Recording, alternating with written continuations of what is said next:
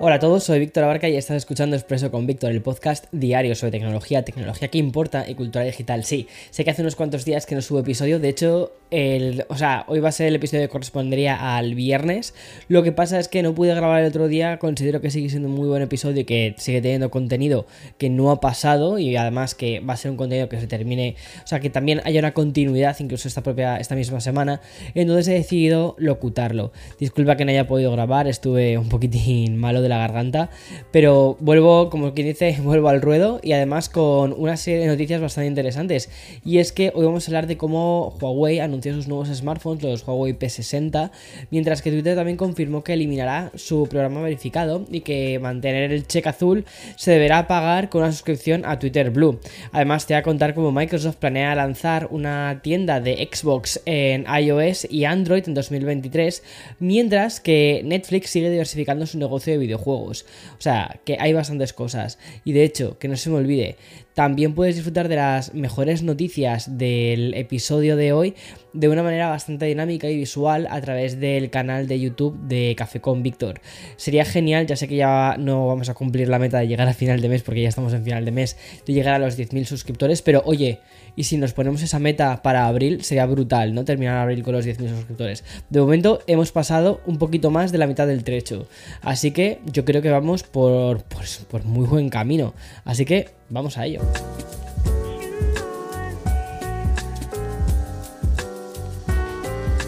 Hi, I'm Daniel, founder of Pretty Litter. Did you know cats tend to hide symptoms of sickness and pain? I learned this the hard way after losing my cat, Gingy. So I created Pretty Litter, a health monitoring litter that helps detect early signs of illness by changing colors, saving you money and potentially your cat's life. Pretty Litter is veterinarian developed, and it's the easiest way to keep tabs on your fur baby's health right at home. Go to prettylitter.com and use code SPOTIFY for 20% off your first order and a free cat toy. Terms and conditions apply. See site for details.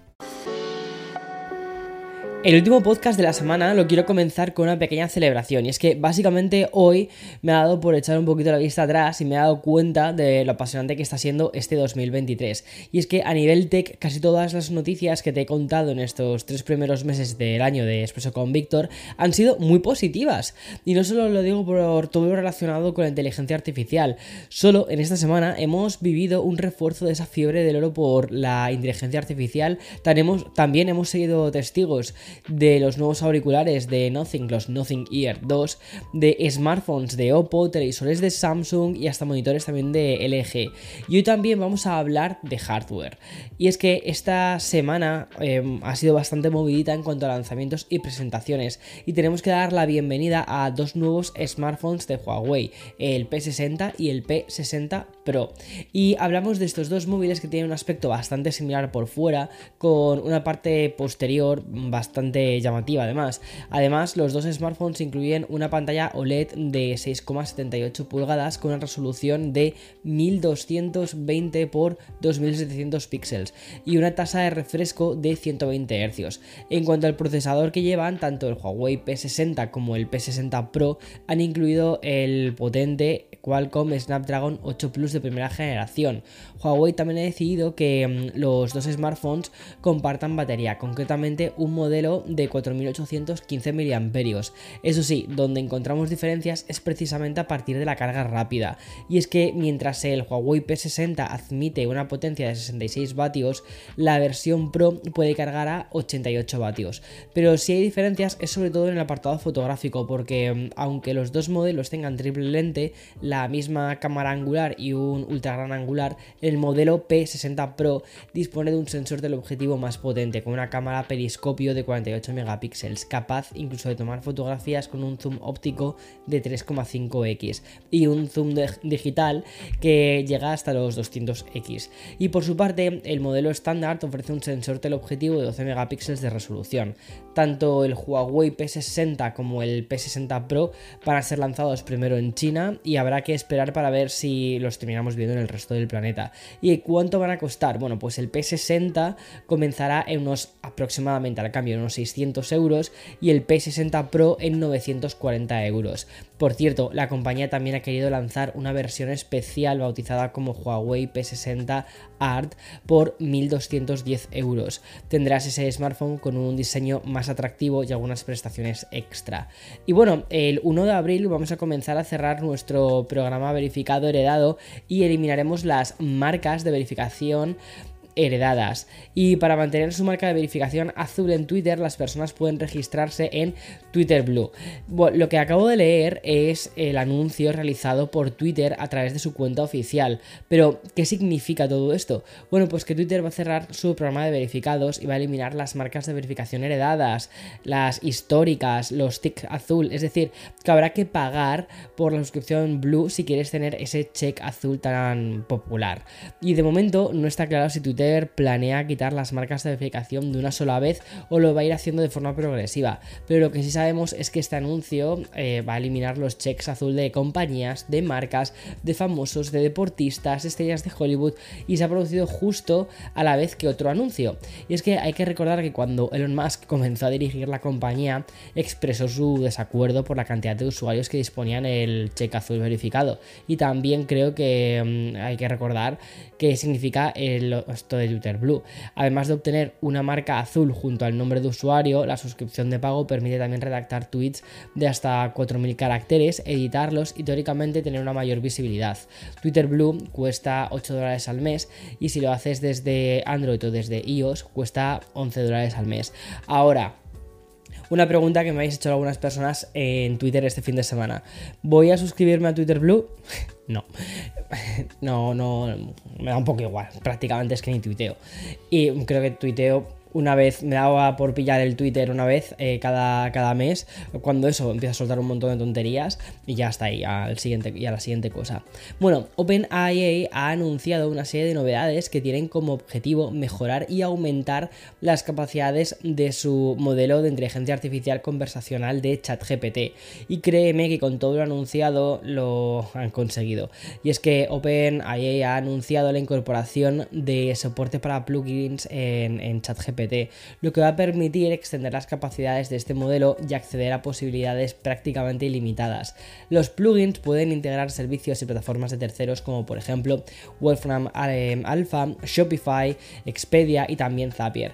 Además, eh, la propia compañía OpenAI ha desarrollado algunos plugins por su propia cuenta, como un navegador web que va a permitir rastrear contenido web, lo que significa que cuando mm, se use este modelo se mostrarán referencias a las webs en las que se ha detectado el contenido para generar esta respuesta.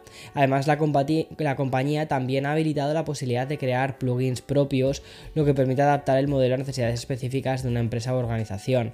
No sé, me parece bastante curioso. Estos plugins ofrecidos son gratuitos por ahora, pero en el futuro podría cambiarse eh, tanto esto de los plugins eh, gratuitos como los que como el soporte que hay para los plugins eh, en un futuro que sean de pago. Están, como te digo, en una fase muy preliminar. Ahora mismo lo que quieren hacer es que mm, ChatGPT sea mm, muy utilizado y por lo tanto, pues lo están intentando dejar pues un poquito más económico, hacerlo muy atractivo. Bueno.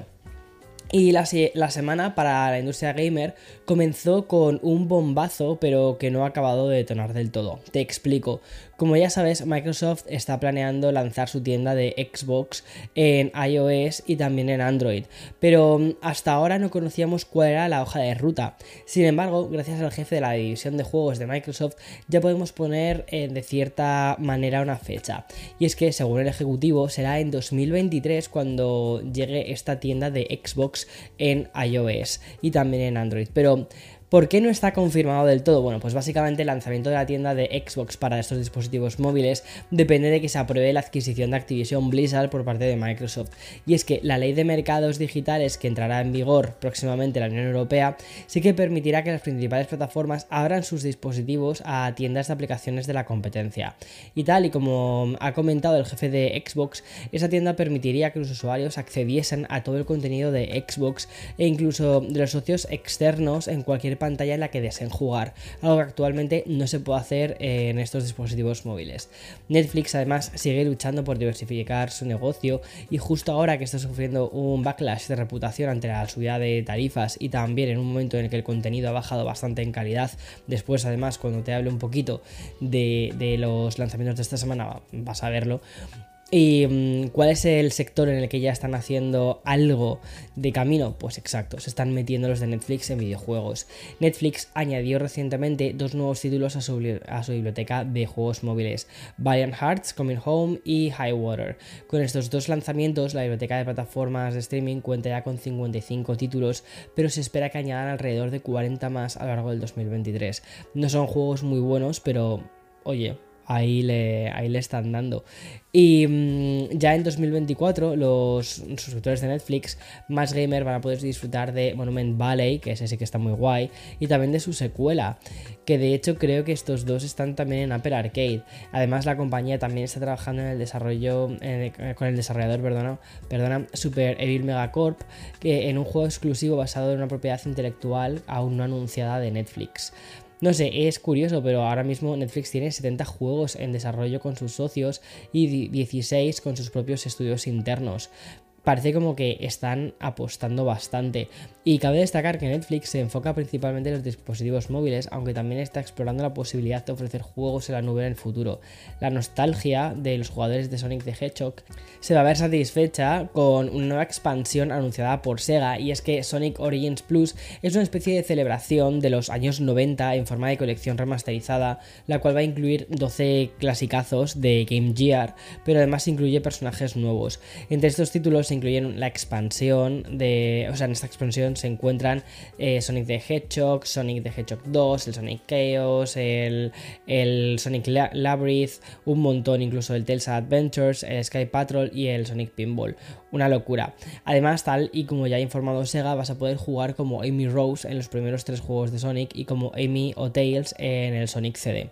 Esta colección remasterizada va a estar disponible para PlayStation 5, Play 4, Xbox Series X y S, Xbox One y también Nintendo Switch. Y su lanzamiento va a coincidir con el cumpleaños número 32 del lanzamiento del primer título de Sonic en la mítica y añorada eh, Mega Drive, es decir, el 23 de junio. Ya, por cierto, en el caso de que ya cuentes con Sonic Origins, vas a poder adquirir esta expansión por un precio bastante razonable, que son 10 dólares. En caso de no contar con ello, vas a poder pagar 40 dólares por acceder a todo. No sé, me parece bastante razonable para lo que suelen ser estas cosas. Y ya por último, confirmarte la fecha definitiva del lanzamiento de El Señor de los Anillos Gollum. Va a ser el 25 de mayo cuando este título tan esperado esté disponible en PC, PlayStation 4, Play 5, Xbox One, Xbox 6 X y S. Y si eres usuario de Nintendo Switch, vas a tener que esperar porque aún no conocemos la fecha. También recuerda que el juego de Harry Potter, el Hogwarts Legacy, va a salir en Nintendo Switch. Todavía no hay fecha. Em, creo que, que dijeron que iba a salir en verano. Y tengo muchísima curiosidad por ver qué es lo que van a hacer, pero puede ser interesante eso.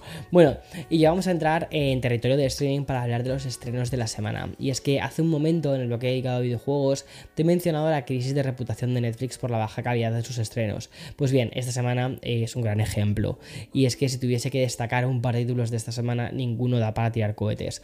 Por ejemplo, Netflix estrena hoy la segunda temporada del docu-reality de Georgina, la pareja de Cristiano Ronaldo, solo apto para visionados irónicos y amantes de lo, de lo de lo camp, yo creo.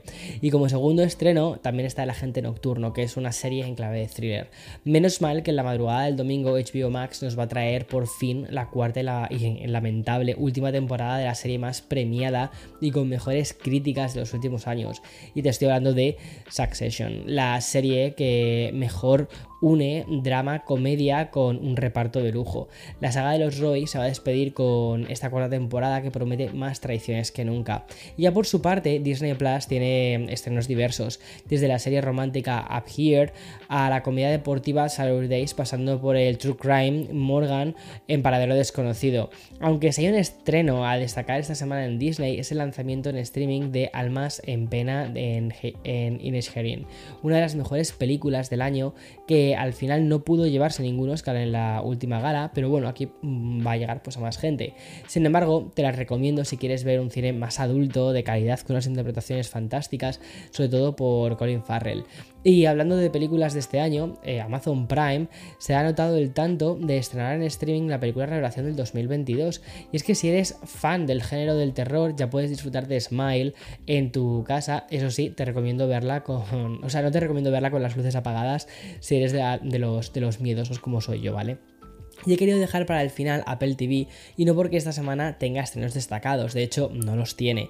Lo ha querido dejar, lo he querido dejar por fin, eh, al, final, porque hemos conocido su hoja de ruta gracias a una información publicada ayer en Bloomberg.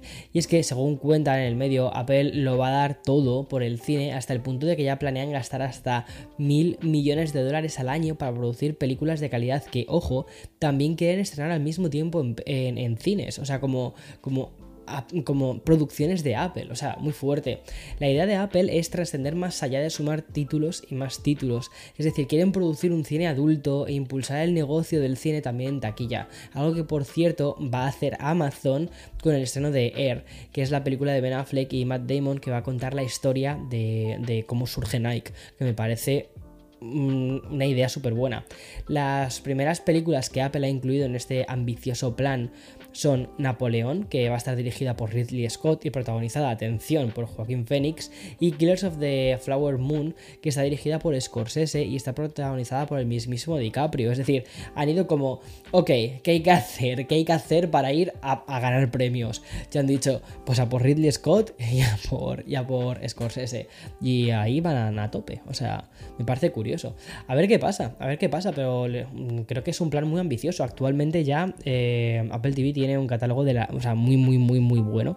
Y aunque es verdad que no tenemos estrenos semana tras semana, pero los que tenemos son, son guays. Acabo de terminarme de ver Terapia sin filtro, no sé si la has visto, em, pero te la recomiendo, es una serie muy divertida, es muy, muy cute, muy mona, em, y de estas que te dejan buen sabor de boca, que yo creo que tenemos muchas series de esas en Apple TV.